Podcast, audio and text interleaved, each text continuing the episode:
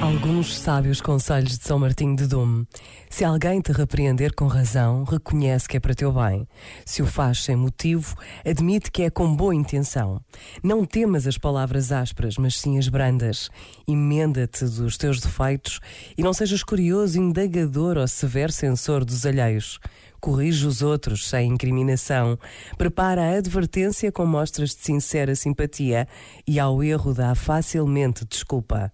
Não exaltes nem humilhes pessoa alguma, sê discreto a respeito do que ouves dizer e acolhedor benévolo dos que te querem ouvir. Este momento está disponível em podcast no site e na app.